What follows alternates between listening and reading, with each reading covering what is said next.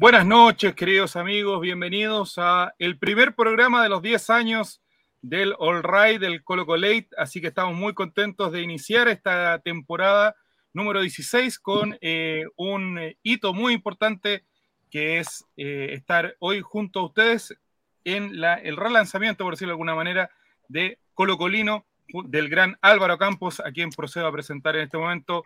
Don Álvaro Campos, muy bienvenido a este que es su especial para el tamaño de programa. Hola, ¿cómo están? Gracias por venir. También Además, en una fecha, en una fecha muy especial, eh, se cumplen 20 años de, de la- del partido de despedida de- del gran ídolo de, de mi generación.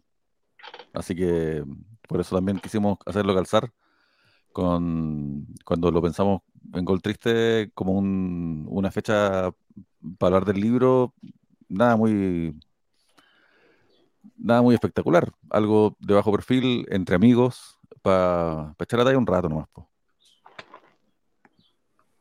Dentro de los invitados a esta ceremonia tan importante, a este día tan relevante, encontramos a un distinguido entre los nuestros, don Fabián Valenzuela. Mucho gusto de tenerlo de vuelta por acá, por estos lados, en el Colo Colate. Muchas gracias, estimados. De verdad, un agrado volver a compartir con ustedes. Eh, estábamos un poquito desaparecidos, pero ya hemos, hemos vuelto al, al ruedo y esperemos tener hoy día una grata conversación para conversar acerca de nuestro querido Colo Colo. También tenemos eh, parte de la casa a nuestra Romy Rojas, que está con nosotros el día de hoy. Romy, bienvenida. Hola Nico, hola a todos, hola a todos los colocolinos y colocolinas que nos siguen por Twitch y por Spotify. Eh, y nada, pues aquí feliz de estar en, el, en este lanzamiento del libro de nuestro querido Álvaro Campos. Y, ojalá que sea una conversación agradable entre todos. Yo creo que eh, vamos a repartir aquí lo- los roles. Voy a pedirle por favor a don eh, también Diego. Hola Diego. Listo, mucho protagonismo por hoy día. Entonces, a don, eh, a don Álvaro Campos que nos presenta a los invitados del día de hoy, me parece que es lo, lo justo en esta conversación para que ¿En, en qué orden? ¿Orden de importancia? ¿Orden de, de cariño? Orden- ¿Orden, de colocolinidad? ¿Orden de edad? ¿Orden No, alfabético? Bueno, eh, orden alfabético, Pavel Piña, er, PQRS, sí. Pavel Piña, eh, socio ex director, hace poco salió, y, y partner mío de, de una vida ya, han, pasado los años volando, y el partner mío de, Gol Triste, eh, un, proyecto hermoso al que le hemos dado la sangre y, y el sudor y las lágrimas. Y por otro lado, Sebastián Salinas, que puta, no vale ni siquiera, ni siquiera es necesario mencionarlo, que es historiador de Colo Colo, autor de el gran clásico eh, Por empuje y coraje, que algún día quizás, si es que los santos lo quieren, las estrellas se alinean, va a salir editado. ¿Cuándo? ¿En qué año? Y mm, además, ¿por qué editorial? Se preguntarán ustedes. Eso y más en la conversación de hoy con Sebastián Salinas, que además eh, estuvo en, la- en el lanzamiento original, no- nos honró con su, con su presencia en Cienfuegos 41. Eh, fue muy bonita esa, esa jornada, estuvo, estuvo, bueno, gran parte del movimiento Colo Colo todos, pero, pero para mí era muy importante que estuviera él. Me acuerdo que nos juntamos en, un, en una estación de metro, le pasé el, el, el borrador todavía del libro, que, que no lo habíamos hecho todavía, y se portó un 7, pues, eh, muy receptivo, nosotros no éramos nadie todavía tampoco hemos llegado muy lejos de ese nadie, pero, pero nada, se portó un 7 con nosotros, o sea, así que estamos muy agradecidos de él. Entonces, primero, ¿cómo está Pavel? Buenas noches. Eh, buenas noches a, a jóvenes de todas las edades. Eh, muy agradecido por la invitación y de poder compartir con, con tantas figuras. Eh, muy emocionado por, al respecto. Y también Sebastián Salinas, ¿cómo le va? Buenas tardes. Hola, buenas tardes a todos, saludos a, a quienes nos siguen y bueno, feliz de compartir con gente a la cual le tengo un cariño, aprecio, eh, que ha ido creciendo con el paso de los años, sin duda alguna, y todos unidos por esta coincidencia. De hecho, mirá la camiseta con la que se puso Pavel, Y justo yo aquí al lado tengo la misma. Entonces, pa- pa- e- eso para que mostrar el rango etario en el cual nos manejamos, digamos, pero la, la camiseta del 93. Pero bueno, eh, eh, hay que asumir las realidades, así que no, feliz y un honor que me hayan invitado de nuevo y poder estar con ustedes. Perfecto, tenemos ya entonces a los invitados del día de, hoy. Eh, vamos a comenzar a conversar sobre el libro y tenemos una sorpresa también, don Diego González, con este librito. Gracias a la editorial Goltriste, te vamos a tener un ejemplar para sortear entre nuestros seguidores. Don Diego. No- hola, ¿cómo están? Eh, no sabía de tal privilegio, pero, pero me entero ahora y qué bueno que tengamos un libro para la gente. Me gusta esa- eso de regalar. A la gente le gusta que le regalen cosas también. Siempre es importante. Pero no conozco la, la modalidad, Nicolás. Vamos No a hacer una, esto, un posteo en Instagram ¿Ya? Y el lunes, en el primer Colo Colate de la temporada, va a ser eh, sorteado este librito de Colo Colino, que es el libro que nos convoca el día de hoy para conversar y que nos puedan contar algunas experiencias de cada uno de nosotros, partiendo por, eh, por Pavel, que nos cuente un poco cómo fue el acompañamiento, ¿no es cierto?, de este proceso del libro de Álvaro y después vamos a abrir la conversación para que contemos todo lo que hemos podido sacar de este, de este libro.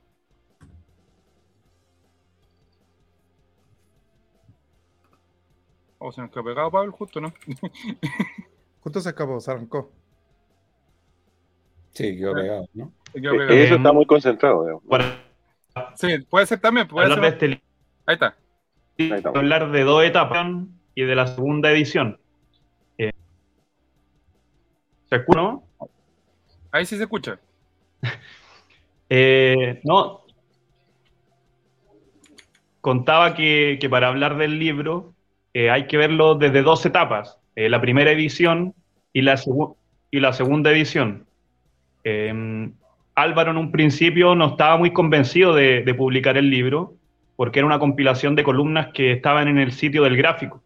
Eh, pero conversando logramos con- convencerlo de que resultaba importante No, se nos, Oh, se nos, nos se nos fue. Seguramente tenía algún, algún problema de conexión porque hace rato venía, venía ahí.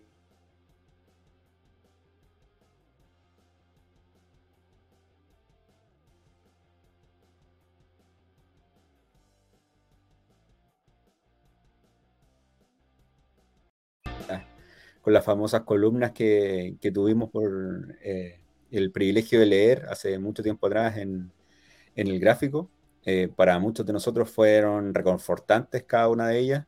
Verlas plasmadas después en un, en un libro, para muchos de nosotros fue algo sumamente eh, positivo, porque además era una manera de expandir los pensamientos que estaban asociados al, al momento que se estaba viviendo en Colo Colo. Era un momento complicado, por lo tanto, para cada uno de nosotros había sido difícil volver a asumir que Colo Colo se encontraba en un, en un momento eh, complejo de su historia y, qué mejor que, a través de la lectura estuviésemos dando lugar a, una, eh, a un pensamiento crítico que teníamos prácticamente una, una buena cantidad de colocolinos y colocolinas.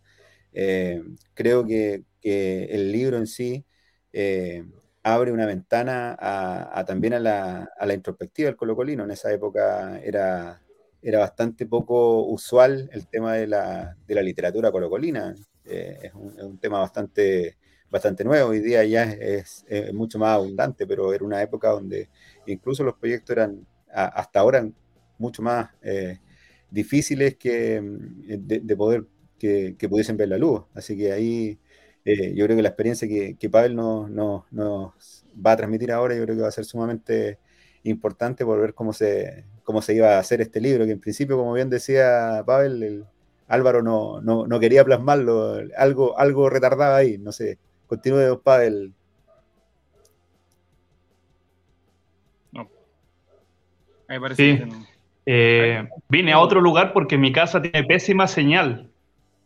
Y, Ah, y creo que fue peor. González. Eh, No, pero se escucha. no, estaba en un principio, no. Que puedes desconectar tu video y a lo mejor va, va a andar más rápido. Sí. Vamos a poder escucharte por lo menos.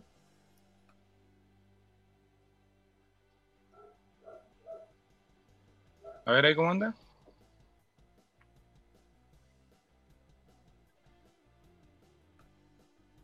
No, parece que no. Por ahí parece.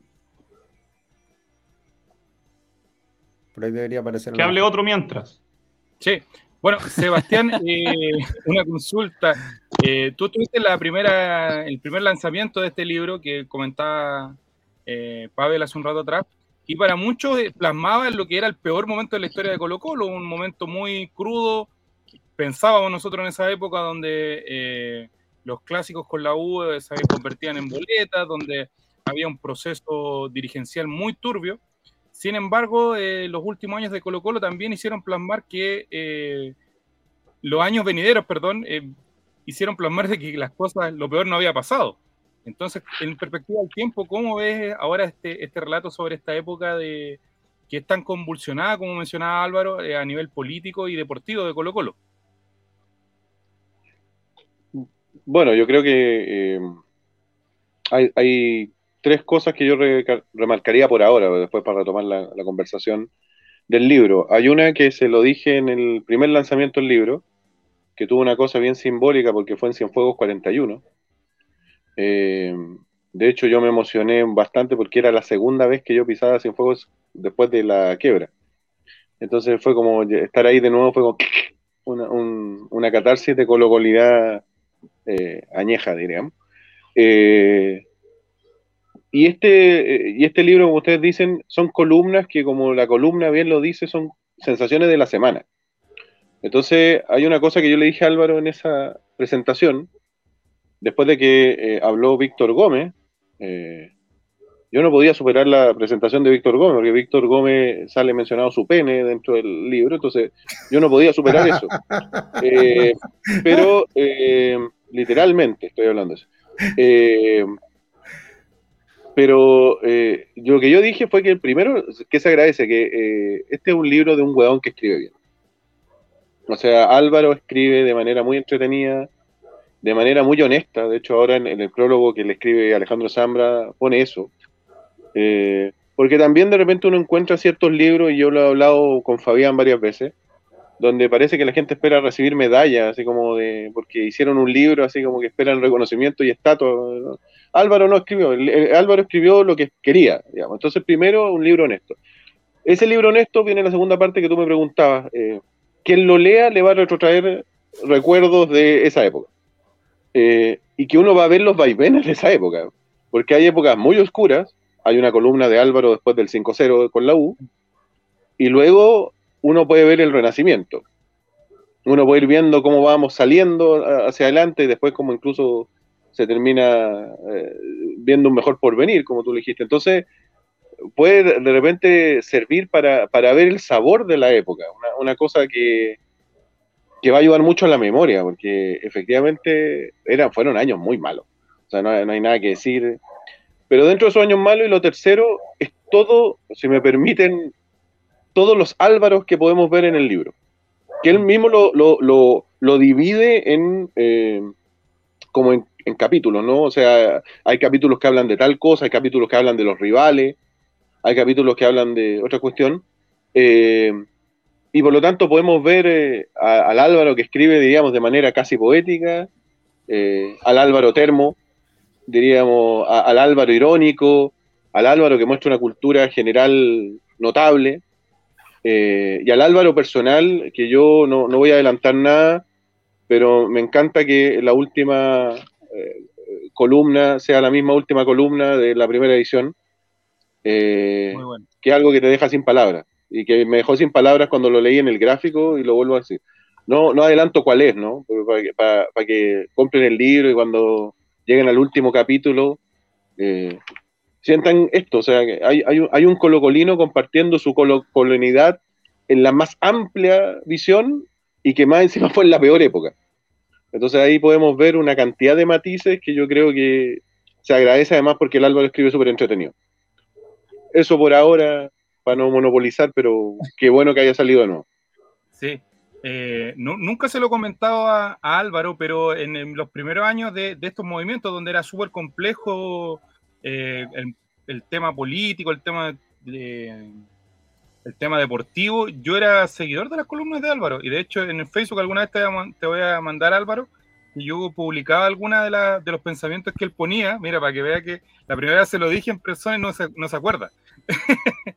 y, y ahí la frase de la columna que hacía mención Sebastián que a mí me hace mucho sentido y que me acompañó durante muchos años. Después, cuando lo logré conocer Álvaro, me decepcioné, pero durante muchos años fue una persona muy, muy referente. A veces pasa, a veces pasa. No, no todo lo contrario, sino que reafirmé mi, mi admiración para, para él por, eh, por, como dice Sebastián, eh, la, lo multifacético que da al momento de, de, escribir. No sé, Álvaro, ahí si, si nos puedes comentar un poco esta, eh, hacer una mención breve a esto que, que menciona Sebastián, porque yo también eh, encontré en el libro que están ordenadas como de manera casi eh, intencionada, de alguna manera, las columnas eh, para que tenga todo un sentido y tenga como un hilo conductor. No sé cómo está la conexión de Álvaro en este momento. Creo que no. sí, si Álvaro no está, ¿puedo decir algo, Nicolás? Señor presidente. Señor presidente, quiero pedir la palabra. Lo que pasa es que algo que decía Sebastián, que es muy interesante, y que también me parece que se ha perdido un poco de las columnas en general, no solamente las columnas deportivas, sino que las columnas de opinión, las cartas al director, estas cosas que, que la gente intelectual le gusta hacer. Eh, se pierde un poco la esencia del escritor. Al final todas las columnas son un poco lo mismo.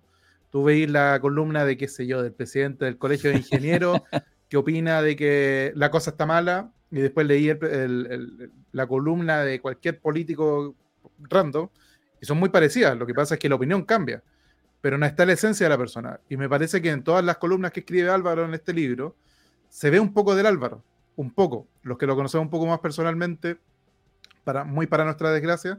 Eh, ¿Me escucho bien? Ahí sí, Álvaro. Llegó recién. Ahí sí, no sé si, escuchaste todo el preludio que hizo Sebastián eh, respecto a todo lo que hemos conversado.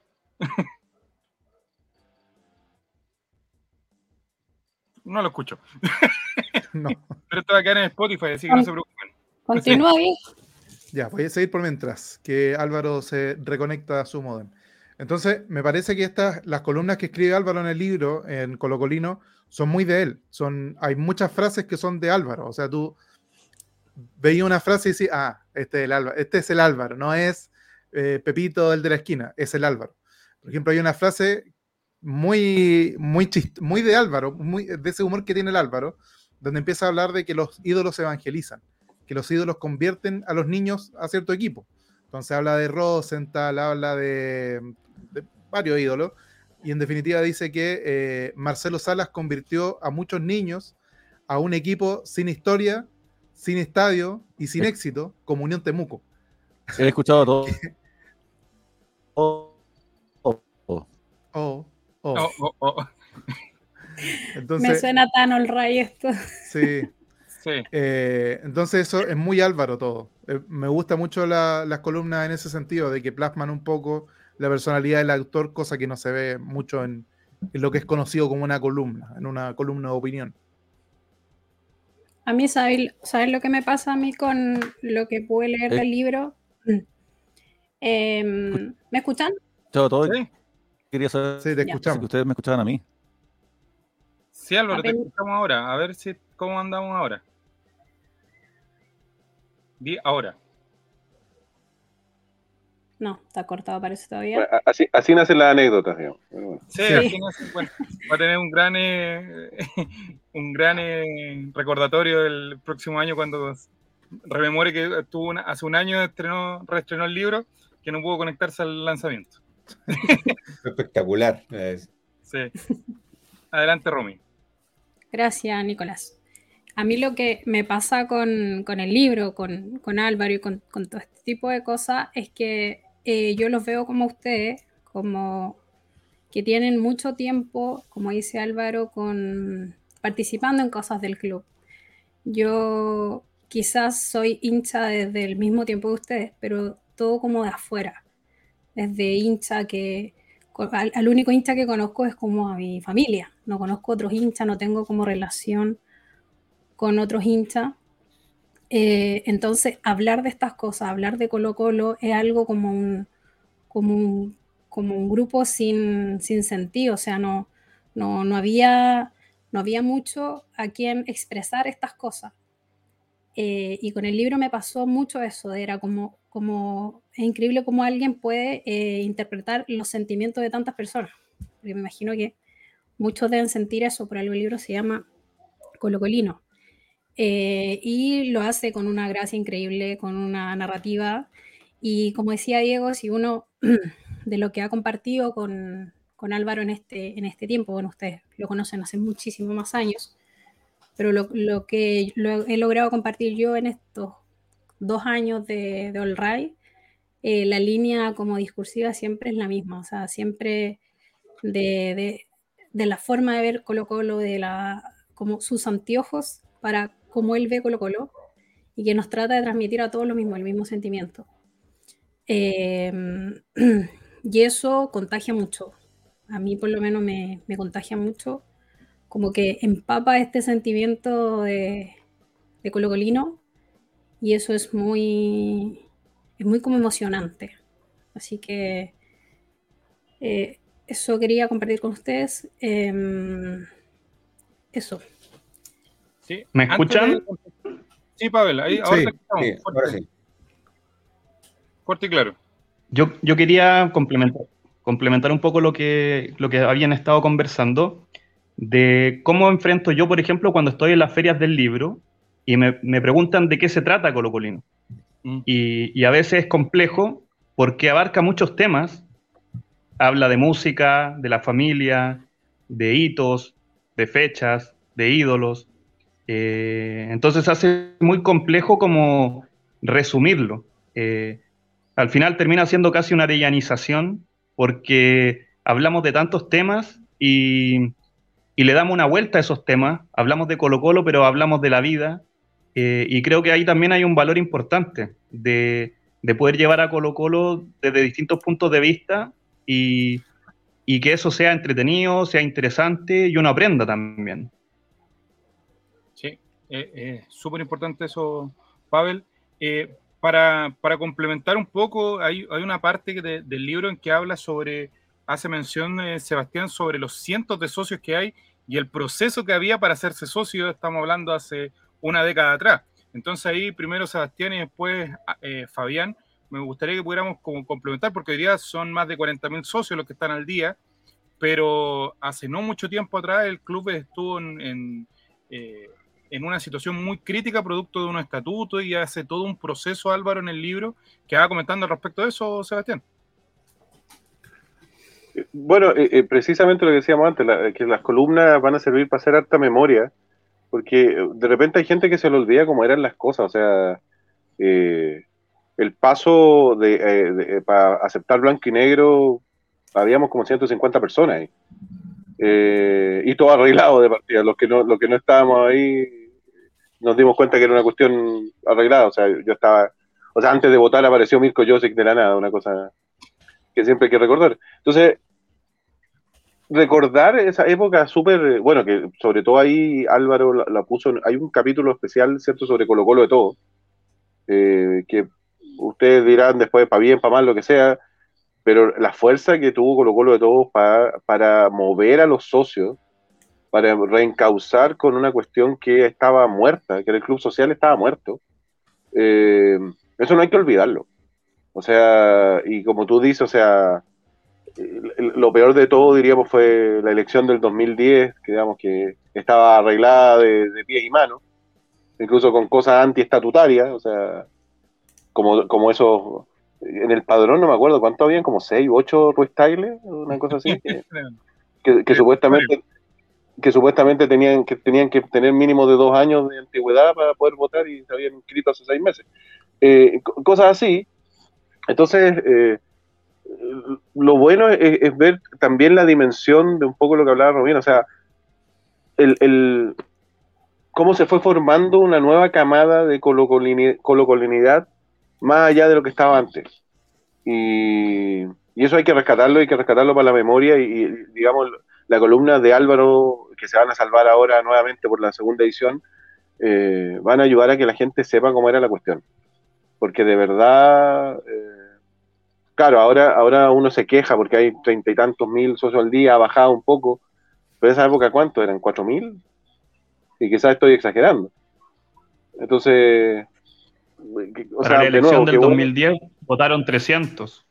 Sí, de hecho, eso es lo que hacíamos mención anteriormente, que hay una parte de la que dice, habla Álvaro de cientos de, de, socios, o sea, ni siquiera llegaban a, los, a los miles. Sí. Entonces, yo, yo creo que por ahí va la cosa, no sé qué, nuestro buen amigo Fabián, para darle el pase, que puede agregar, digamos, ¿no? Sí, gracias, gracias Sebastián. Yo creo que eh, es patente el, hecho que por, esos años, eh, desafortunadamente yo no, estaba en Santiago todavía, pero por lo menos me percataba del trabajo que, existía de parte de una agrupación de, socios, en este caso, eh, en, cierta medida partió con, el nombre de Colo Colo de Todos, formando una, agrupación que empezó exigiendo ciertos cambios en la transparencia del manejo del club. En, ese, en esa época acuerdo que había una, una figura mm, societaria que se llamaba el, famoso socio beneficiario, que era como el, medio más restrictivo que existía y que era como el, entre comillas, el brazo armado de, o el brazo jurídico de, de, Cristian Varela para poder, eh, poder por ejemplo, eh, reprimir cualquier tipo de, persona que eh, quisiera acercarse al, poder del, Club Social y Deportivo Colo Colo. Eh, claro, si bien hablamos de cifras, hablamos de cientos de personas, creo, no, no, creo más de 500 en realidad estaban autorizadas para poder tener un derecho a voto. recuerdo que a principios del 2013 recién eh, existieron los avances sustantivos como para poder realizar ese cambio del, socio beneficiario y ya poder tener votación directamente con las personas, con las personas nuevas. Y, a, mediados de año, eh, recuerdo octubre, noviembre, por esa época aproximadamente, eh, se produjo esta hecatombe de socios que llegaron casi 40.000, que el club no estaba preparado para recibir una cantidad tan grande hubo algunas desprolijidades, hoy está de moda esa palabra, desprolijidades, hubo algunas desprolijidades en ese proceso, hubo gente que se, eh, como que perdió un poco el interés después de, eso, pero hubo un grupo mayor que siguió insistiendo por lo mismo, y, hoy día creo que las personas que vuelvan a leer Colocolino o los que no lo hayan leído todavía se van a dar cuenta también que hay una historia muy importante que contar, sobre todo en la, segunda década de, este siglo, donde los colocolinos tuvieron que jugar un rol fundamental para poder recuperar parte de lo que era el mandato, el mandato de su club. Hay una concesionaria que, en, algún minuto estuvo muy cerca de, de, congelar, tal como un abogado dijo en algún minuto este, este club social y deportivo, eh, afortunadamente existieron personas que, tuvieron la capacidad de, resistir todo ese ataque y, finalmente llegar a, poder materializar lo que son los cambios que, se pretendían. En este caso fue a través de la democracia, a través de la asamblea y creo que fue un, momento único que se, vivió en esa época. Ese era el contexto más o menos en que salía eh, Colocolino allá por el, por, el, eh, por, la segunda mitad de la década. Sí, eh, Álvaro está interesado en que esto sea una conversación no tan estructurada, sino que sea más eh, una, un diálogo. Pero me interesa. Álvaro está acá. ¿Te escucha bien Álvaro ahora? Ahora sí, Ah, el viejo celular de siempre. Bien, Álvaro. Hemos estado hablando mucho de ti, no sé si te has dado cuenta, pero. No, me he perdido todo lo que han hablado, pero estoy de acuerdo con todo. Spotify, amigo, tranquilo, va a poder escucharlo. Si le una pregunta, me la manda por WhatsApp y se la podemos responder eh, amablemente. En la tercera edición de Colo Colino debes haber un capítulo que se llame Álvaro y la tecnología. Álvaro del futuro que estás escuchando esto, este es el momento en que puedes volver a trabajar. De aquí para adelante ya te acuerdas de todo porque estuviste. Claro, en la, en la tercera edición que se va a lanzar 20 años. Aquí puedes poner pausa tirar la cadena y poder continuar con tu vida. Ya, entonces, Eh, Pavel, cuéntanos cómo fue convencer a Álvaro, porque Álvaro alcanzó a manifestar que no, que le costó dar el paso para poder eh, escribir esto. ¿Tuviste que recurrir a la Eh, sí, violencia? po, no. No, casi, casi, pero no, no alcanzamos a llegar ahí. Eh, es que esto también tiene que ver con, con lo que era la editorial. Era una editorial que estaba partiendo y que, y que entendía el espacio de los libros como una arista más de la lucha que estábamos dando eh, por instalar el discurso que teníamos como socios, de, de que Colo Colo tenía que estar en la cultura, tenía que estar en la literatura, y teníamos la editorial, estábamos partiendo y, y estábamos buscando cosas que pu- publicar. Entonces, en algún momento se me ocurre que podíamos hacer, eh, en algún momento se pensó que esto fuera columnas de Álvaro con columnas de Ricardo, que, escribía sobre los partidos, sobre el eh, específico sobre el, sobre el fútbol.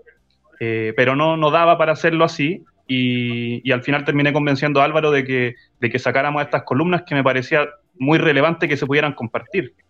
Eh, entonces, la, de esa manera la editorial se transformó también como en un brazo de, de la lucha que estábamos dando, de, de instalarnos, de, de ir a las ferias del libro y poner banderas de Colo Colo, y que la gente se preguntara un poco extrañada qué estábamos haciendo ahí, eh, qué hace Colo Colo en la feria del libro. Eh, y ahí nosotros de a poquitito fuimos creciendo y fuimos, fuimos construyendo lo- los proyectos que, que hoy día todos conocen, pero, pero en ese momento era así, era, estábamos buscando también de qué manera poder, eh, poder generar material para poder compartir con, con los hinchas. Y, y, y- y como decía Álvaro en algún momento, y bueno, y, y todos acá, y Sebastián, eh, el- el- la lucha que, que se estuvo dando durante esos años eh, era muy significativa, era muy, significa- eh, muy significativa, va a quedar en la historia de, que, de, de cómo los socios se organizaron, empezaron a exigir cosas, recordar que las asambleas de socios eran los martes a las 9 de la mañana para que no fuera nadie, eh, y nosotros empezamos de a poco a meternos, a participar en las comisiones, en, eh, cambiando los estatutos.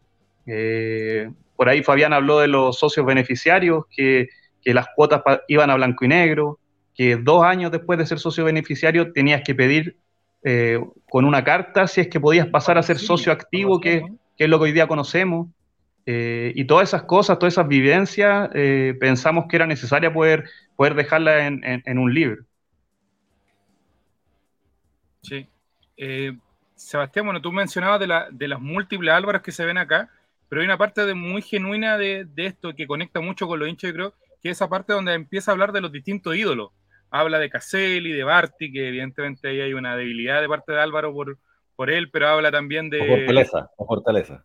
Sí, una fortaleza. Habla de Luis Mena, entonces de Robledo.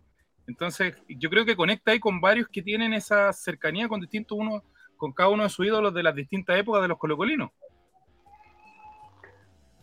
Dejemos a Barty de lado porque cualquier cosa que digamos no alcanza para el señor Campo, digamos, ¿no? No vamos a Eh, llegar al nivel. eh, no lleguemos, digamos. Eh, pero bueno, hay una, hay una cosa que este libro tiene, o sea, que, que, que hay de todo, porque no solo los ídolos, sino que también hay, por ejemplo, rescate de hitos de la historia del Colo.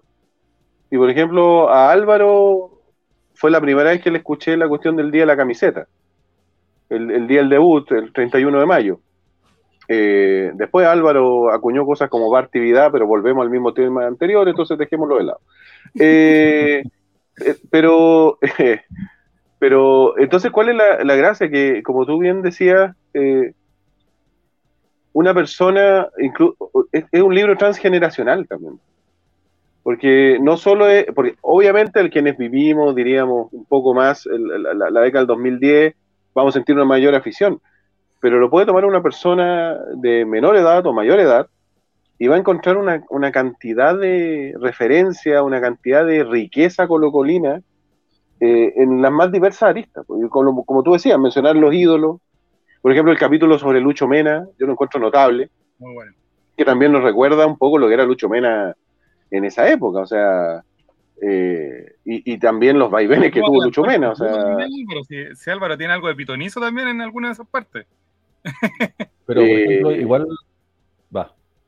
No, no, que, pero el hombre canta, dibuja, escribe, digamos, le gusta, le, le gustan los Beatles, digamos, el paquete completo, digamos. Entonces, pero, eh, pero, más, pero más allá de eso, o sea, yo, yo creo que el, que aparte cuando habla de los ídolos, habla, eh, como decíamos antes, o sea, muy entretenido. O sea, no es un libro latero, no es un libro que te da la lata quién es Caselli. No es un libro que te da la lata quién es Jorge Robledo. No te da la lata con ni con nada, sino que va al, punto. Es que además, una, una, cosa o sea, muy pues, de, de, vez en cuando hay una referencia a los Beatles, siempre es necesaria y justa, eh, y yo la defiendo abrazo partido, eh, pero la gracia es, es, eso, o sea, eh, entregarte una, visión de eh, a lo, mismo que estamos hablando. Hay diferentes Álvaros porque también este es un, libro que habla de diferentes colocolos. Porque Colo Colo no es una sola cosa, es, una cosa que la vivimos de diferentes maneras, dependiendo de qué estemos hablando Colo Colo, dependiendo en qué momento nos agarra la vida y dependiendo de qué estamos hablando. O sea, eh, y, eso también está en el libro y, yo creo que un aporte también de Álvaro de, de, recogernos también esta cosa que hace los ídolos, más allá del chiste que tú mencionabas de Marcelo Sala con Unión Temuco, que, que también un poco para reírse de los ídolos del otro lado. Eso. Sí.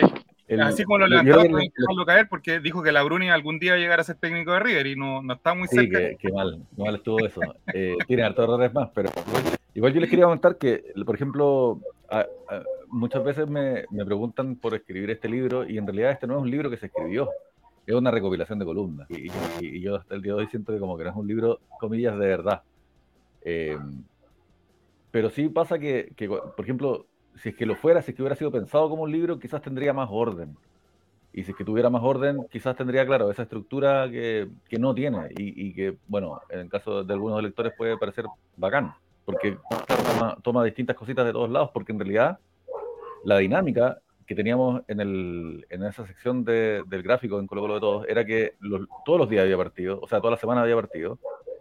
Ricardo Benavente, a quien le mando un, cariñoso saludo, escribía todos los lunes sobre el partido y lo analizaba y daba su opinión y era súper triste para él porque en esa época no ganábamos nunca.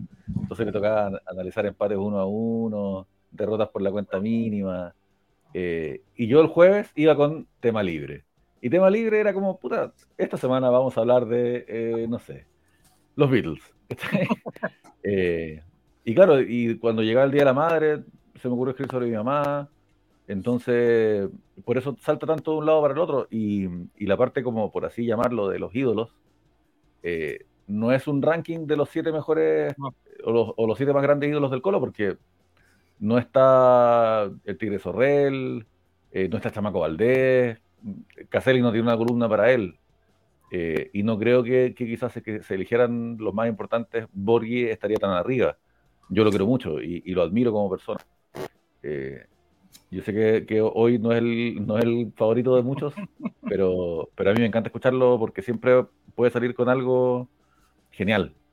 Entonces, más que, más que estar pensado como para decir, bueno, y ahora vamos a hablar de los ídolos, ahora vamos a hablar de la historia, más bien fue escrito de forma muy orgánicamente, de forma muy urgente también. Como que yo llegaba los miércoles de la noche sin saber qué escribir, escribía en La Vega, escribía última hora, como que siempre con esa urgencia y, cuando queda, cuando se hace este trabajo de, recoger, editar, pareciera que está todo fríamente calculado, pero no es así. Y de hecho por lo mismo también todos los textos terminan como machacando el mismo clavo de como fuera blanco y negro, hazte socio, ya te dije, puta la weá, de nuevo, blanco y negro, hazte socio, fuera blanco y negro, hazte socio, y ahora parece, yo lo leo ahora y, me parece como majadero, y aparte me parece innecesario, porque primero ya somos más socios que la chucha, o sea, ya, de, hecho dejen de ser tantos socios porque queremos ir al estadio, y segundo que, que todos, hoy en día, no hay ningún colocolino que esté, que sea pro blanco negro, ninguno, pero ninguno, ninguno, o sea, yo conozco gente de izquierda, de derecha, de otro, otro que son de, que le gustan los Beatles, que le gustan los Rolling Stones, que le gusta Narea, que le gusta González, pero no, encuentro dos bandos con respecto a esto. No encuentro dos bandos con respecto a blanco negro. Hoy el hincha colocolino está completamente en contra de la sociedad anónima en el fútbol y en particular de blanco negro. Pero en esa época no así en esa época teníamos que salir con nuestro pandero y nuestra guitarra a pararnos en la esquina y hablar a quien quisiera escucharnos dos minutos sobre que Blanco Negro era una puta mugre. Eh, no fuimos nosotros los que logramos que concientizar a todo el pueblo chileno, fueron ellos mismos con sus errores y su lacra, la, lacra que son.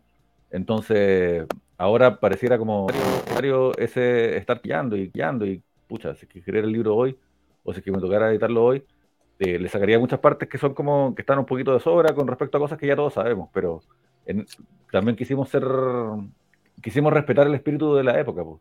A mí también un poquito me avergüenza algunas partes en que, como decía Seba, hay, hay un Álvaro termo, un Álvaro chistoso, un Álvaro, qué sé yo, pero también hay un Álvaro puta que me da vergüenza.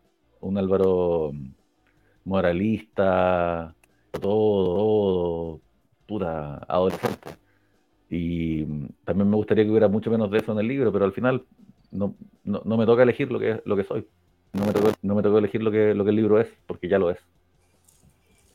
Yo creo que mucho de lo que, de lo que relatas tú puede ser lo valorable también del libro, porque si hubiese sido algo ordenado o estructurado, se, pierde un poco de esto de, sacar como una especie de fotografía a mm. cierto momento y de cómo tú lo sentías en ese momento. Porque al pasar el tiempo ya el sentimiento puede cambiar y ya no va a ser lo mismo que, que, sentiste, que opinaste, que, creíste y lo más probable es que, todos los que leamos el libro nos vamos a poner como en la misma posición tuya. Yo creo que eso lo hace también valorable y, y, la, y la riqueza de eso, de que sean, por eso las fechas también que, que, señalan hacen como volver atrás. Quizás no, no, nos vamos a acordar de, de, cada momento en específico porque hay cosas que se pueden escapar, pero, pero sí remontarnos a ese momento puntual y así lo vivíamos en ese momento. Eso veíamos, esto sentíamos y eso es algo que tenemos que guardar y, cuidar para, para futuro, pues, cuando las cosas no sean, no sean así. Sí. y también... perdón, Álvaro. A pesar de que Álvaro no, no le gusta que nos refiramos al libro como, como tal, quizá, pero sí este, este libro, Pavel, perfectamente puede ser como el antecesor o alguien que identifica algunos factores del proyecto Catarsis, que también es un libro de eh, editorial eh, Goltriste en donde pasan muchas cosas durante estos 10 años y también Álvaro hace un diagnóstico social bastante importante de muchas cosas que después gatillaron el, tema social en el 2019.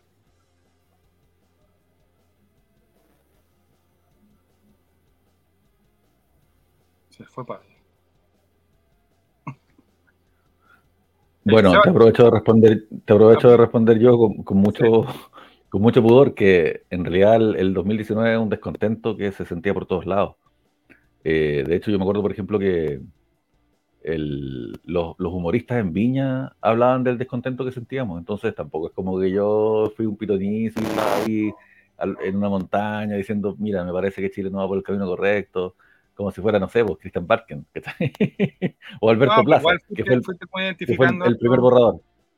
Fuiste identificando algunos algunos aspectos, tampoco no me engaño. Fui sintiéndolo, fue sintiéndolo. Que es, tener calle, un poco lo que tú mencionabas en un, en un momento donde dices que, que, esta gente de blanco y negro nunca va a tener la calle, el estadio, va a mm. pararse atrás de una tribuna a insultar al técnico rival, ¿no es cierto, Fabián? Eh,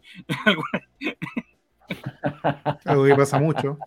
algo que lo hace mucho hincha, o no sé, eh, pero que le falta eso, entonces con el diagnóstico que tú vas haciendo, que vas viendo, eh, te vas dando cuenta de muchas cosas y cómo le habla a esta gente, o sea, le habla a Leonidas Vial Sebastián hace 10 años y yo creo que en 10 años Leonidas Vial no ha cambiado absolutamente nada. O sea, sigue siendo el personaje nefasto para la historia de Colo Colo y que va a ser recordado como uno de los grandes villanos de la historia. No solamente actual, sino que en general, yo creo, Sebastián, o y Fabián. Que, que hable Fabiancito, digamos. Sí, eh, mira, en realidad yo creo que es difícil sumar algo, algo más de lo que, de lo que menciona Nicolás con respecto a los estos villanos eh, que en cierta medida enriquecen parte de la lectura del libro con sus aventuras, desventuras y sobre todo con sus maldades que hacen rabiar en diversas ocasiones del libro a don Álvaro, eh, generan también estos, estos típicos sentimientos de, he encontrado en las personas que muchas veces hay un grupo importante que, que en realidad no está al corriente de, de las situaciones que ocurren. Entonces, muchas veces cuando se los topan en algún lugar del estadio a estos personajes, le, no sé, como que prácticamente eh, ahí va alguien que está haciendo mucho por Colo Colo, entonces e, es, como difícil hoy día poder eh, suplir esa, esa, dualidad que ocurre con, con esas personas y, y, creo que el libro ayuda mucho en, en el sentido de que, de, de que el colocolino conozca el origen de este problema, conozca el origen también de, de las diversas eh, corrientes de pensamiento colocolino, porque, porque por un lado hay algunos colocolinos que son un poco más, eh, más talibanes, digamos así, hay otros que son un poco más... Eh, el colocoleño es un ser muy especial. El colocoleño, justamente, la, la, colocolonidad, dijo, tiene, tiene muchos muchas exponentes. Entonces, creo que creo que aquí se sienta un precedente y creo que el, la riqueza de la escritura y la riqueza de la, de, la conexión de las distintas palabras que ocupa Álvaro, sobre todo eh, para mí, y esto ya también lo había dicho eh, Sebastián, me parece que alguien que escribe muy bien y además comunica muy bien lo que quiere escribir. Eh, no como el amigo. Qué bonito, además tiene buena pinta, míralo. Anda con una Así que no, eh, de verdad, siempre es un, es un orgullo poder leer esas, esas palabras y poder además rememorar esos, esos episodios que por esa época eh, eh, que por esa época estaban, estaban presentes. Y me quiero acordar dónde conocí a Álvaro. Y Álvaro a lo mejor no se acuerda. Oh, pero, no, no por esa época. No me acuerdo si fue a finales de o a mediados de 2013 estábamos, estábamos en la Plaza de la Aviación en, Santiago y él me explicó qué lo que era dialéctica arellanística, que era un... el libro de Babel. El libro de Babel. Y fue muy, muy interesante la conversación que sostuvimos, que sostuvimos ahí. Y fue, fue la primera vez que dije, sí, hay alguien tan loco como yo por Colo Colo. Dije Entonces, ¿Y por qué estábamos ahí? ¿Habían? Fabián iba, a comprar el pan y tú de repente lo tomaste del brazo y le empezaste a gritar: ¡Fabián! Caballero, escúcheme. ¿Pero era una actividad de Colo de todo? No, me parece que era, una feria, algo así. No me acuerdo muy bien. Yo creo que no te acuerdas muy bien. Sí. Ya voy. Y, ahí, Esa debe haber sido la primera feria a la que fuimos como gol triste. Mira, ahí está. Sí. con buena memoria ahí. Pero no habrá sido Pavel. No, seas tú. Pues quién sabe. No me acuerdo del acuerdo, salió ahora, mira. No me acuerdo del acuerdo. No, en algún lado ese, e, ese tema. De esa época también es esa frase, así que. Pero ahí. No me acuerdo, pero no es cierto. Y si es cierto, no me acuerdo. Sí, eso, eso mismo. Y, y claro, como ahí te digo yo, dije, de, verdad, aquí hay una, una, persona que es tan fanática como yo, que escribe tal, eh, tal como a mí me gustaría, y de verdad disfruto, disfruto su, su su forma de escribir y creo que una de sus columnas del gráfico para mí fueron eh, fundamentales en la decisión de escribir un libro del estadio. Hay, hay una columna donde habla del, del, del, estadio, que este estadio con tantos desperfectos, pero que son nuestros desperfectos. Entonces es como, era como un, un sentimiento de, de, quererlo a pesar de todas sus su deficiencias a lo largo de, los últimos años, que sobre todo se fue, se, fue puesto en boga de, la televisión, de la radio, cada vez que hay que hacer una crítica al estadio es lo primero que aparece. Eh, y, creo que, él lo, suministró muy bien en el minuto y lo, pudo despejar muy bien del, escarnio público que estaba sufriendo, porque me imagino que esa, que esa nota o esa crónica que estuvo escribiendo en ese minuto tenía mucha relación a lo que en el contexto estaba sucediendo. Eh, no, me acuerdo más, más detalles, pero, pero eso fue también. Eso, no, está en el libro porque se escribió después, pero, pero claro, dice eso, que es una idea muy simple, pero eh, yo creo que a todos nos ha pasado. Hoy, día mismo, a partir de los, de los lo, voy a decir así, se cumplen 20 años desde la última vez que fui con, con mi viejo al estadio. Que para mí, es, cualquiera que haya leído el libro sabrá lo, lo importante que es para mí y, y al la película, la película para atrás, claro, pues te contaba el documental con sus tablones de, de pizarreño, no sé lo, lo que era en realidad. Eh, de asbesto me dijeron una vez. Pero mm, el estadio es súper feo, es tan hermoso, es tan hermoso. Tiene esa, esa dualidad de que es feo y lindo, porque lo que lo hace lindo es, es esa precariedad, que todos sabemos que si, no, que, que la gente se sube al techo contra el Real Madrid va a morir gente. Y todos sabemos que si es que hay un terremoto y estamos en el estadio, la vamos a pasar mal. Y cada vez que se llena, queda la, la zorra. Entonces, puta. Y bueno que te haya servido para escribir un libro, espero regalías. Pero, Oye. ¿puedo hacer, Gracias. oye, ¿puedo hacer si una pregunta, Álvaro? una pregunta, antes de eso, Diego, dame un segundito. Mira, hay una pregunta de Seba Caro. Dice: Llevo harto rato escuchando y necesito leer el libro. ¿Dónde se podrá conseguir? Me of- primero que nada, ventas arroba gol triste. Segundo que nada, me ofende que no lo hayan leído antes. Caro, ¿qué onda? pero por Seba Caro, qué favor, amigo le pero por favor, don Álvaro. Ya. Don Diego, pregunte, intervenga. Eh, hay varios pasajes que obviamente, como ya conversamos hace unos minutos, eh, tú le chuntaste mucho al clavo muchas cosas y otras claramente no, que por ejemplo la Bruna iba a ser hincha de, de, de River. No Ya lo le quiero... Todavía puede, todavía puede, ojo. Claro, claro. Eh, pero hay varios análisis que yo creo que perduran el tiempo y quedan para siempre. Por ejemplo, voy a leer una parte del libro, no, no quiero hacer spoiler a nadie. Los periodistas son en su mayoría flojos, incultos y tendientes a sacar la vuelta y a armar notos, notas perdón, a lo maestro Chasquilla. Aquí es cuando Diego se pone a leer todo el capaces de- libro y terminamos mañana. ¿Qué? No, no, no, no, prosiga. lo quiso con la temporada de humo. No me, no me deja terminar Sí, este señor. ¿Qué clase de conductor? Te... Álvaro, contate a otra gente, por favor. Eh, que- no te interrumpa. Ni, ni sinónimos son capaces de buscar. Todo lo interesante es imperdible, todas las minas ricas son infartantes, todas las redes sociales arden, todos los goleadores son intratables o alguna otra definición que copien del Atlántico. Eh, estos tristes remedios a los que el deporte pareciera importarles muy poco. Me parece que esa Vale. definición es todavía muy concordante con lo que es el periodismo deportivo al día de hoy. Pero cuando tú estabas revisitando esta- estas columnas que escribiste hace ya 10 años, eh, te dio un poco de vergüenza ver a este Álvaro un poquito más. Porque obviamente en esto le chutaste, pero en otras cosas no. Como que la Bruna era de, de River. Hubo un momento No, que no, tú pero- dijiste, oye, el Álvaro del 2013 que era estúpido. O, oye, el Álvaro Sí, del me 2013 pasa. era un sabio de lo, Me de lo pasa- más que hay. No, no, no, no. ¿Sabéis qué? Me pasa, es una buena pregunta porque es exactamente lo que me pasa. Eh, cuando leo eso, estoy de acuerdo, pero no lo escribiría hoy. ¿Está ahí? es, es lo que decía antes, como que igual me da un poquito de vergüenza ese tono tan como de, como de posteo de Facebook, que no tenéis ninguna consecuencia.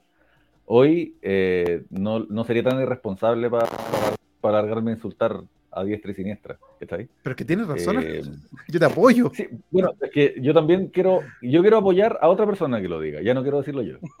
Y, y creo que también el, el tema con, con, el Chuncho y el León, por ejemplo, que, que, era como, quería dejar la idea ahí para darle munición al que quisiera dar esa pelea, pero yo ya no quiero estar en esa pelea, ¿cachai? Yo, yo a diferencia de esa época, ya no me pierdo discutiendo con alguien que es de la U en un carrete, ¿cachai?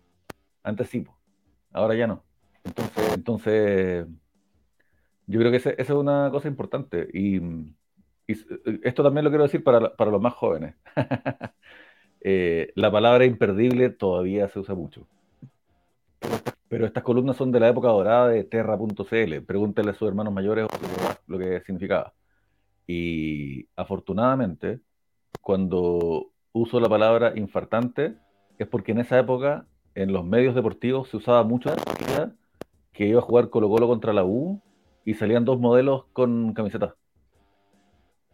Entonces había, eh, ¿cómo se llaman estas cosas? Galerías de fotos de minas ligeras de ropa con muy bonitos cuerpos y camisetas y, y, trataban, y, y en Olé, en, en, toda la prensa deportiva en realidad eh, sudamericana era muy común la objetivización del cuerpo de la mujer eh, y eso es una vergüenza. Afortunadamente esa palabra, la palabra infartante, pese a que todavía eh, aparece por ahí en la prensa, afortunadamente deporte, deporte ya no forma parte.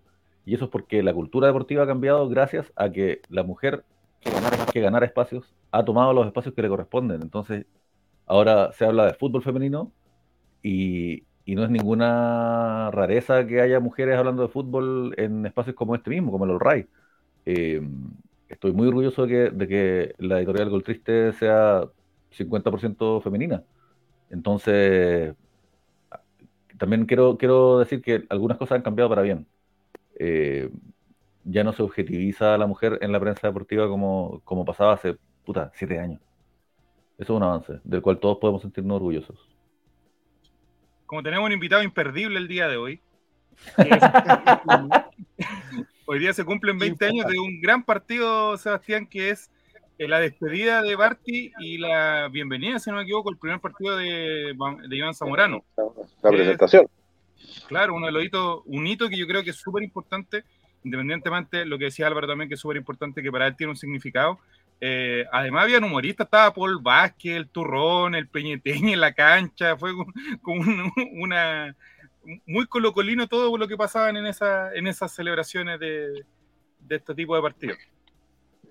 Bueno, muy típico, eh, con Fabián siempre hacemos el chiste, eh, que raro que no hayan estado las primas, digamos que, que era eh, lo que siempre estaba en, cualquier acto que se organizaba, ¿no? De Noche Alba y cosas así. Porque claro, fue la Noche Alba donde Barty se despide y, se recibe a Zamorano.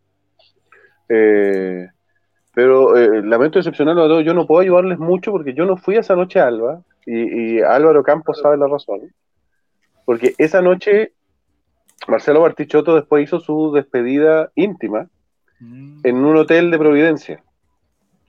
Y durante la semana, don Vicente Rivero, dirigente de Colo Colo, yo lo fui a ver sin querer, me dijo, ¿quería ir a ver la despedida en nombre mío? Porque yo no voy a poder ir.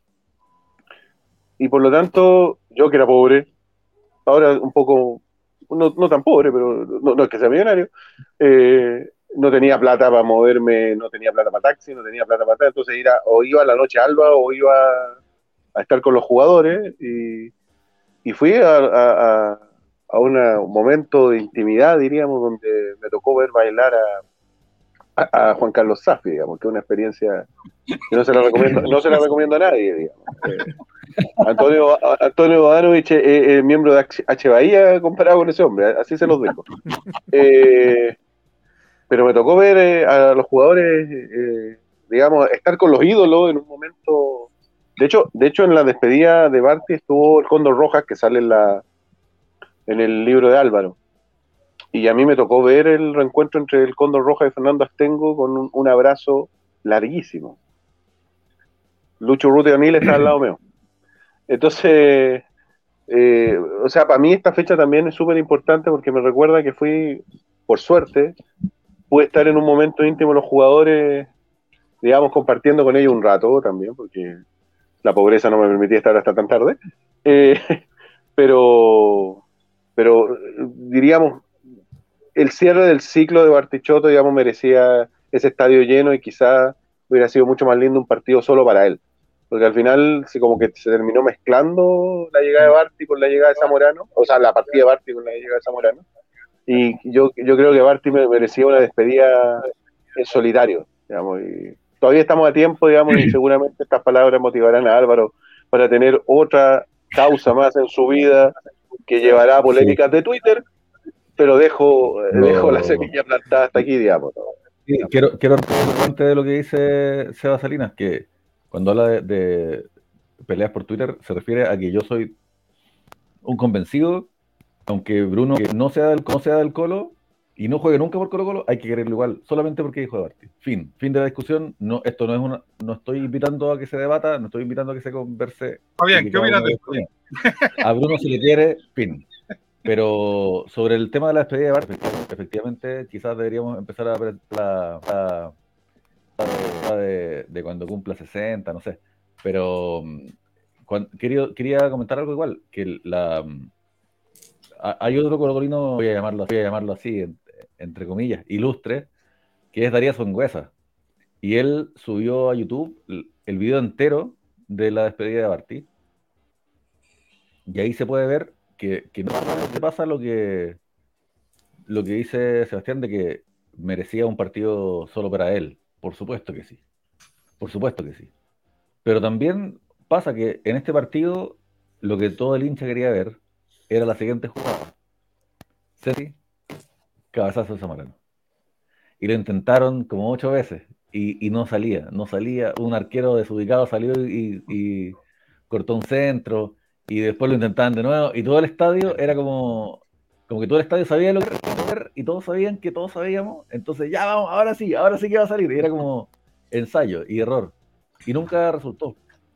Pero también, hoy día mientras miraba las imágenes, hay belleza en eso. Como que también, bueno, esa es la vida. No es como nosotros queremos que sea.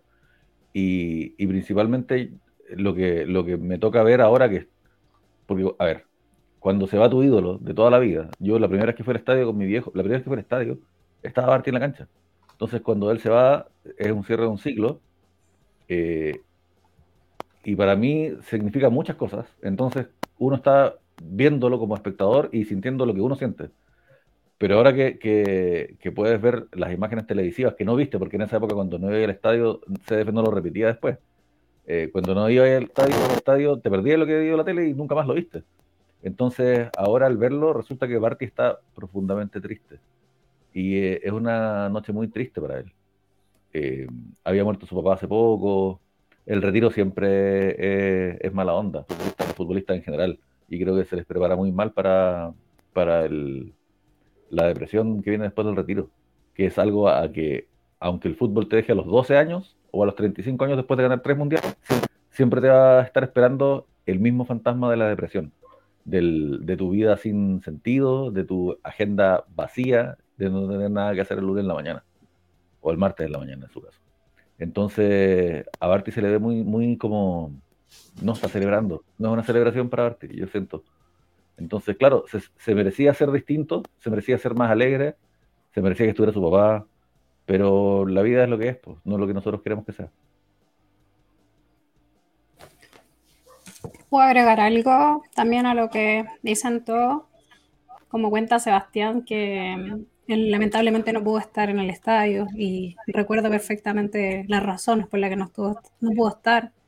Álvaro también cuenta la experiencia, hoy día publicó en, sus redes la entrada con un texto haciendo alusión a, a la relación con su papá.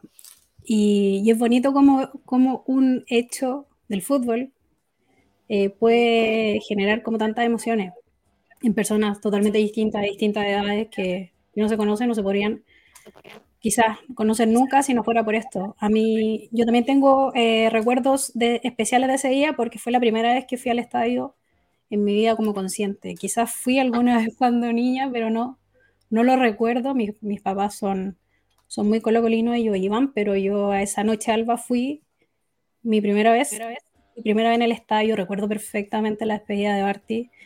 Recuerdo perfectamente también la llegada de Zamorano. Y sacando la cuenta tenía 14 años. así que, así que eh, bonito, bonito, lindo, emocionante y, justo hoy día, 11 de enero 2023. Así que salud por Colo Colo. Salud por eso. Don Fabián, ¿alguna reseña ya para comenzar a, cerrar el, este, ¿Algún, ¿Algún comentario? Es que sé que hay varios que están cortos de tiempo, por eso no yo estoy tiene mucha demanda de afuera del extranjero. Creo que el señor, el, profesor Sebastián, tiene que ir a, manejarle la agenda al historiador García Huidobro. tiene más pega que el, que el, manager. he, creado un monstruo de redes sociales, digamos. Ha, avanzado más de lo debido. Sí, digamos. Controló eso un poco. Eh, mira, eh, no sé si, continuar hablando de la, de la Noche Alba y una nota muy emotiva de esa Noche Alba del, 2000, del 2002.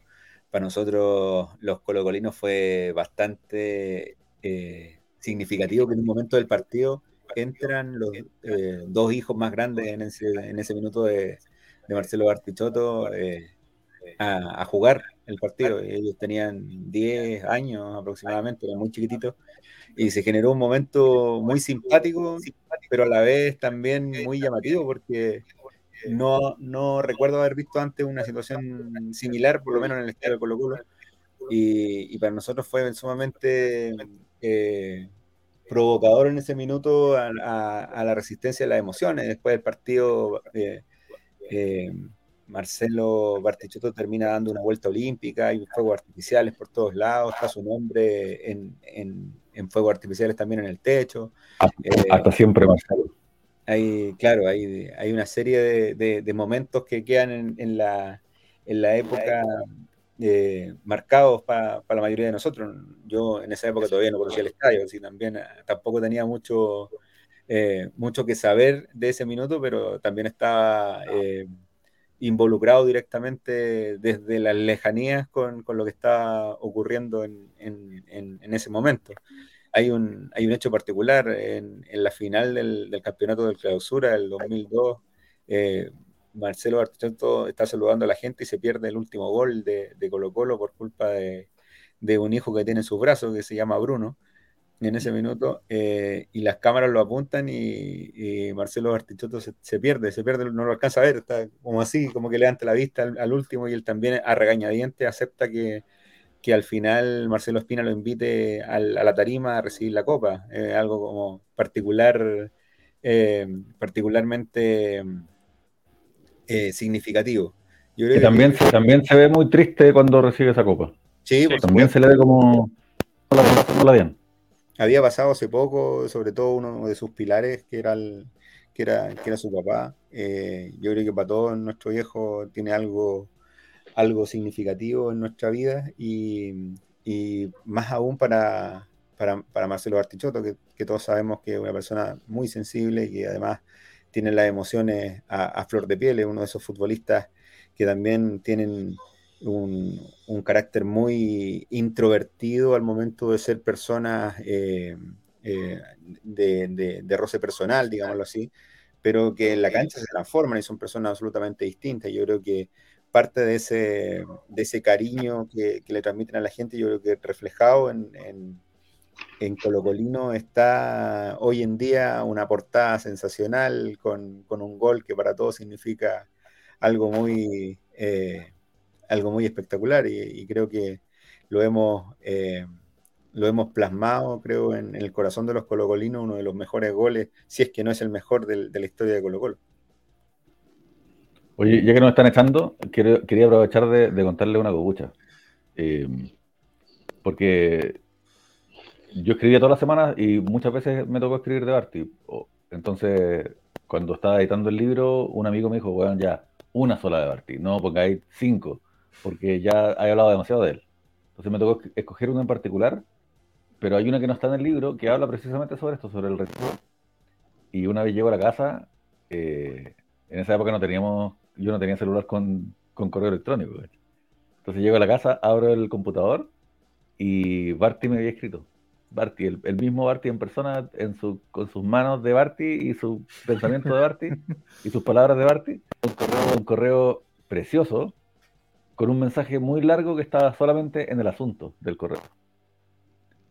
Y el asunto era así como, como puta, ah, no, creo ser capaz de, merecer tanto, pero significa mucho para mí, muchas gracias, hermoso. Y después también una, una una columna, me escribió así como que se emociona hasta las lágrimas. Pero como yo ya tenía su correo, a mí lo que me pasó con el Condor Rojas, que, de eso me quería colgar de lo que dijo Salinas, porque también, no sé si es que antes de la despedida de Barty hubo otra ocasión en que un monumental le diera cariño al Condor Rojas. Porque antes lo puteaban. Entonces, no sé si es que pasó antes, quizás sí, quizás me, quizás en la despedida del Chano Garrido, pero la verdad es que no me acuerdo. Pero lo que sí pasó es que estuvo en la despedida de Barty, no porque fueran amigos con Barty, sino que porque Barty quiso que fuera una fiesta con Corina. Y eso también habla muy bien de él. No invitó a amigos, sino que quiso rescatar la colocolinidad. Y en un equipo que estaba en quiebra, puta, puta. dadivoso. Esa es la palabra, tan, tan de darse de no, no pensar en, su torta de cumpleaños, sino que pensar en, los demás, en Colo Colo, en el, en el grupo, en la comunidad. Y a mí lo que me pasó es que mi viejo, que ya estaba muerto, eh, odiaba al Condor Roja. Lo odiaba así, pero con todo. Y, y, lo odiaba porque él fue uno de los que creía que nos están cagando, que llevaba Belanche, puta. no fue a tirar piedra a la embajada, pero no le faltó. Se le faltó poco. Y, yo tengo recuerdos, así como la Romy contaba que su primer partido consciente fue el, el de el de la despedida de Barty. Yo tengo recuerdos de todavía tener la edad en que jugáis cuando los papás están viendo tele. Cuando pasó lo del Condor Rojo. Entonces, entonces yo todavía no entendía el fútbol. Sabía que existía. Sabía que era el colo, por supuesto pero cuando quedó la cagada que quedó, fue brígido, pues todos supimos lo que había pasado. Y entonces cuando después resultó que todo era una mentira, mi papá quedó muy dolido y, y muy con mucho rencor también. Entonces siempre como que lo, le tuvo puta, un poco menos que le a su, a su foto. Y cuando fue su partido de homenaje en 2013, eh, fui y también quería, yo como que heredé ese rencor hacia el Condor Rojas. Pues. Sí, sí, que, y me, tocó estar con amigos en un bar, qué sé yo, hablando, y yo decía, no, ese buen vale callar, pues, conche Y cuando pasó este, este, partido de homenaje, me dediqué a hablar mucho de este tema con mucha gente, a preguntarle su opinión, a, a leer sobre la culpa, el perdón, eh, la moral, qué está bien y qué está mal, las leyes, qué sé yo. Y, en ese momento me, decidí a escribir. Le escribí a Barty para preguntarle qué opinaba sobre el Condor Roja. Y Barty escribió muy breve, pero muy lindo también, diciéndome así como, bueno, ¿quién es uno para juzgar? Se equivocó y ya está. Y, ahora que lo recuerdo, pienso que quizás, claro, eso es lo que, lo que Colocolino, como que ese es el pecado de ese libro, como que juzga demasiado. En el, en el futuro voy a tratar de juzgar menos. Eso les puedo decir. Muchas gracias, Álvaro. Eh, bueno, para ahora sí comenzar a despedirnos, eh, una pequeña reseña, Pavel, ¿no es cierto? Deseándole los mejores de los éxitos en, esta nueva edición de Colocolino y no sé, por algunas palabras que nos pueda, que pueda invitar a quienes nos están escuchando en vivo y a quienes nos están eh, viendo después en diferido en, eh, en, YouTube, en Spotify y en las distintas plataformas para que pueda adquirir este libro Colocolino. Eh, sí, a riesgo de repetir algo que quizás dijeron, pero no escuché, esta edición, esta edición tiene una, un prólogo de Alejandro Zambra. Y, creo que eso también le, da un valor especial, eh, un, escritor muy reconocido, que, además disfrutó mucho con las columnas y, estuvimos ahí imponiendo unos correos que fue, que fue muy lindo poder vivirlo también, de, que reconociera un escritor de la talla de, Alejandro Zambra, eh, lo mismo que se ha dicho acá, lo bien que escribe Álvaro, cómo interpreta lo que muchos de nosotros sentimos, creo que, creo que eso, eso también fue una parte muy bonita de, este proyecto de, poder reeditar este libro, de, sumarle un, texto breve, pero, pero muy, muy preocupado de la lectura del texto. O sea, leyó el libro, se emocionó, hizo sus comentarios, qué le faltó, y, creo que eso también enriquece, enriquece este, esta nueva edición. Eh, para los que lo, lo, quieran leer por ahí, eh, nos contactan a redes sociales, Goltriste, o como dijo Álvaro, ventas y nos ponemos de acuerdo para, hacerlo llegar a sus manos. Perfecto, muchas gracias, Pavel. Tenemos un comentario ahí, Diego, de, Diego de Dice, valió la pena instalar Twitch. Abrazo para ustedes y gracias por unirnos en la colocolinidad. Saludos desde Puerto Montt y todo el corazón para Barty. Todo el amor, me imagino que quiso decir. Sí, oigan, eh, a propósito del, prólogo de Alejandro Zambra, este otro win, win que para esto sirven estas conversaciones, pues para pelar. Eh, hay un libro de George Perec que se, se, entera de que la letra más usada en su idioma, que creo que es el francés, es la letra E. Entonces escribe un texto sin usar la letra E. Y Alejandro, después, después de leer Cologolino, eh, se creyó el cuento, se puso las pilas, se inspiró y nos mandó un, un primer eh, borrador de, lo que iba a ser el, el, prólogo que no escribía la letra U. Son, dos páginas de Word sin usar la letra U. Con la X. Ese, ese está para, el- para la tercera cuarta edición. Para la siguiente edición. Eh, don Sebastián, alguna reseña y muchas gracias por haber participado el día de hoy aquí con nosotros. como dicen los supermercados, gracias a usted por preferirnos. Y, y nada, o sea, como Álvaro dijo que en un momento su era como majadero en repetir contra blanco y negro, contra blanco y negro, gracias Alvarito siempre. Eh, por empuje y coraje alguna vez eh, es como el Mesías, va a volver pero no sabemos cuándo. Entonces, por favor, dejen de amenazarme. Vamos a sacar ese libro alguna vez. Por favor, déjenme, déjenme vivir.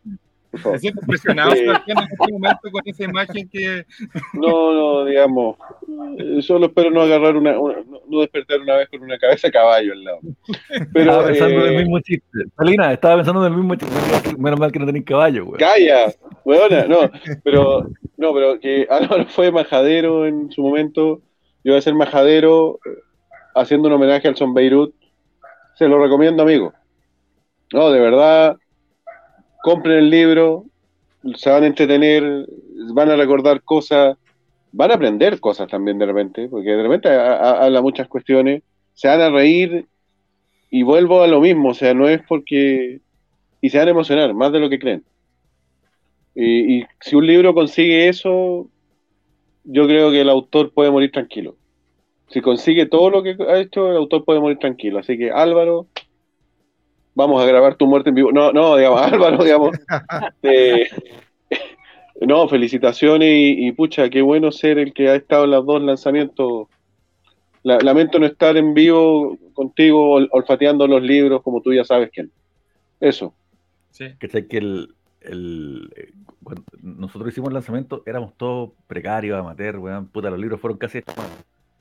Y el libro como, como tal, como físico, todavía yo no lo había visto cuando ya estábamos en la mesa esperando que empezara la, la situación.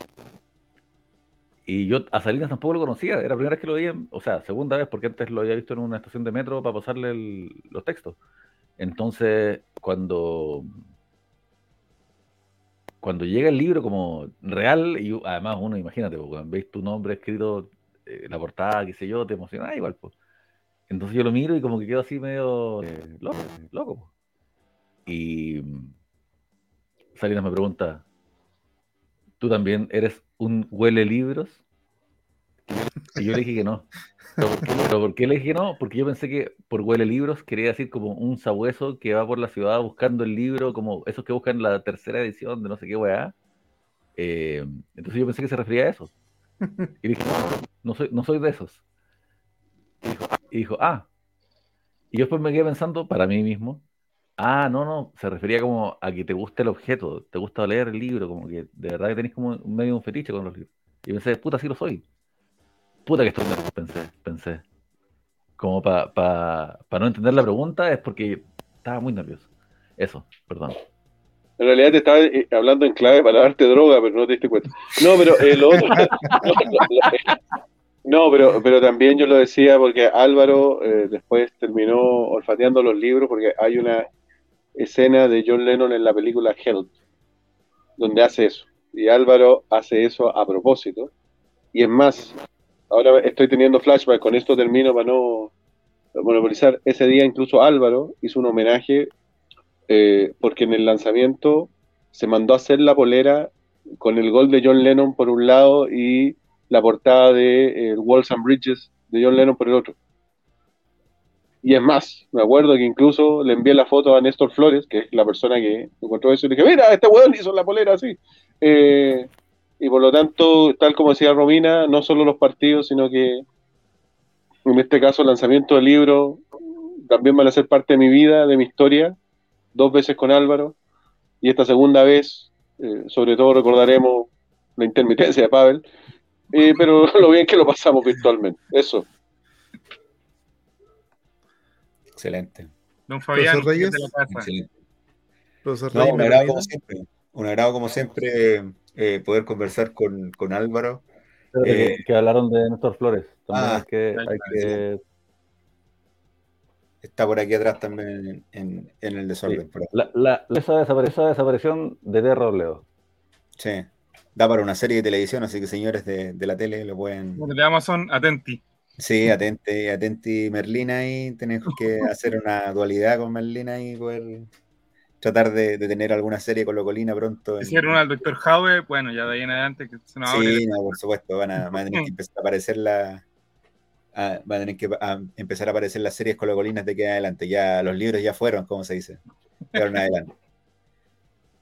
Ahí está una historia monumental. Fabián Valenzuela, una historia monumental. Ahí está un libro humilde, pero que libro. de vez en cuando. Culturícense. Lea el libro del Colo. Colo Colocolino, culturícese. Para que deje de decir que Zavala es mejor que.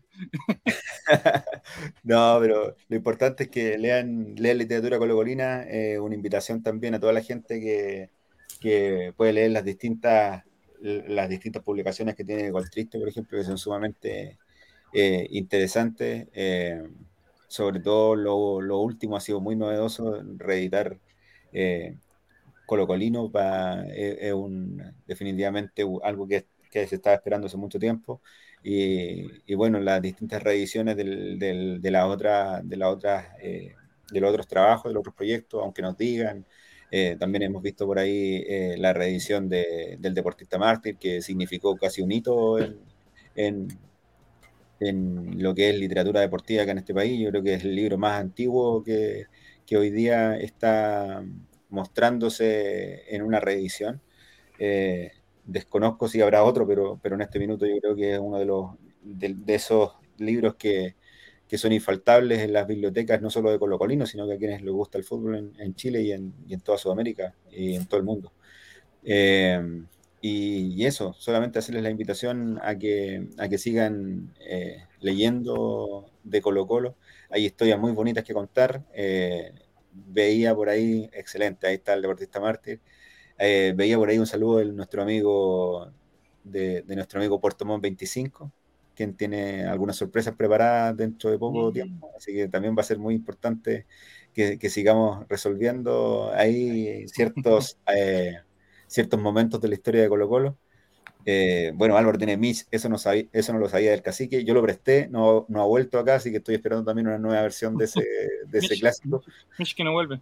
Sí, Mish que no vuelven, así que ahí estoy esperando una versión de ese clásico nuevamente y y más que nada agradecer a ustedes, chiquillos, porque hoy día se hicieron el tiempo de poder conversar, eh, de dar un momento para, para, charlar acerca de libros y sobre todo de, un libro construido en base a columnas que se leyeron en un medio que hoy día, eh, no sé si hoy día existe el gráfico como medio propiamente tal. ¿Y las columnas siguen online o, se, o están algunas perdidas? Algunas están en Publimetro, otras están perdidas. Ya. Bueno, entonces hoy día la, la, colección o eh, la, recopilación de columnas básicamente más importante que existe está en Colo Colino. Perfecto. Ahora sí, doctor Cuba, disculpe que lo... No, solamente quiero recomendar ampliamente el libro. Me parece que es un libro súper personal y recopila muy bien qué es Colo Colo en, toda su expresión. Creo que definir qué es Colo Colo es muy difícil, eh, pero me parecen que las columnas de Álvaro del 2013 lo resumen muy bien eh, resume también quién es blanco y negro en esta, en esta obra teatral, que claramente son los malos, y, cómo los socios son los buenos. Me parece también que un libro súper... Eh, está muy bien escrito. Yo, a modo de broma, le preguntaba a Álvaro, oye, ¿tu libro tiene dibujitos como para cachar que son menos páginas como uno lo hacía en primero básico cuando te dan la tarea? No, y ellos tienen que leer... claro, claro, 91 tiene dibujos, hecho por el mismísimo Álvaro con lápiz pasta. Eh, pero un libro tan fácil de leer que la verdad que te pasáis muy rápido las páginas. Eh, y como decía también Sebastián al principio, eh, Álvaro tiene un muy buen talento para decir lo que está pensando y te comunica muy bien lo que está pensando. Entonces, un libro de verdad imperdible de, la literatura colocolina, he leído varios y quizás Colocolino está dentro de mi top 5, por lo menos. Ah, mira tú. Romy. Em, nada, fuera de lo que ya han dicho ustedes de recomendar el libro, pero también recomendarlo desde, desde la visión de, uno como, hincha, como, no, como ajeno a todas estas cosas en la que participan ustedes, eh, como colocolino a pie, colocolina a pie. Eh, y agradecer también eh, el momento, fue un gustazo haber compartido con ustedes, me siento muy, afortunada de haber participado de esto. Lo voy a guardar ahí entre mis, entre mis chapitas de recuerdo y de vida importante. y eso, eh, un gusto a todos, y felicitaciones Álvaro por tu libro. Agradecer entonces el tiempo de Fabián, de Romy, de Diego, de Sebastián, de Pavel. Eh, y gracias Álvaro por escoger este humilde medio para poder eh, relanzar el libro. Así que no sé, algunas palabras para poder despedirte, quedas solo en pantalla. no, compren el libro. Compren el libro, quiero, quiero, puta, hablamos en el le quiero mandar un saludo a Gina y a Fabiola, que son el, resto de, la fuerza detrás de todo esto. Y, quiero decir que, eh, bueno, cuando sale la, segunda edición, no, no, hablamos sobre tener un, lanzamiento como tal, con invitados, con una mesa, con vino de honor y toda esa weá. Eh, y a mí igual me da un libro ya existe. ¿Cómo hacer una fiesta? ¿Para qué? Eh, así, que quería, algo más bajo perfil y pensé que el All podría ser una buena instancia para que ustedes y nosotros nos sentáramos a, conversar un rato, porque es bacán sentarse a conversar de Colo Colo. Y no hubo vino de honor esta vez, pero salud con este tecito. y, y, sin embargo, pese a que no era nada tan grandilocuente, eh, igual Sebastián Salinas una vez más se comportó como un lindo. Eh, Pavel tiene intereses creados porque es parte de. Fabián Valenzuela, que puta, es un grande por derecho propio, también tiene intereses creados porque puta, este es su programa. Pero mm, Sebastián Salinas y en menor medida los otros dos tuvieron la, buena onda de, compartir este rato con, con, todos nosotros para conversar de estos temas y, yo lo, lo, agradezco mucho porque hoy en día el tiempo a nadie le sobra. Así que le agradezco a ustedes también, los que están siendo parte de esta sintonía. Y en menor medida a los otros hueones de este programa, que puta, no me voy a estar aprendiendo ahora. Tengo 40 años, ya no tengo aprender los nombres de estos hueones, no veis. La que habló esa niña, la, el otro, el hueón, el de allá, la que está, no sé. Eh, no, no, bacán. Ha sido, yo la he pasado muy bien quizás porque estamos hablando de mí mismo y, porque han habido muchos halagos que agradezco y quizás me voy a tatuar en la espalda algún día. Y si no, nada, pues compren el libro, recomiéndenselo a alguien que sí lo vaya a comprar, fotocopienlo por ahí, eh, díganselo. Gracias por, por estar, no sé, vamos a decir, sácame del aire. Corta. Nos encontramos el próximo lunes con el en vivo con la edición del Ley de los Colocolinos cuando sepamos ya el resultado de la Supercopa. Chao, Chile. Y que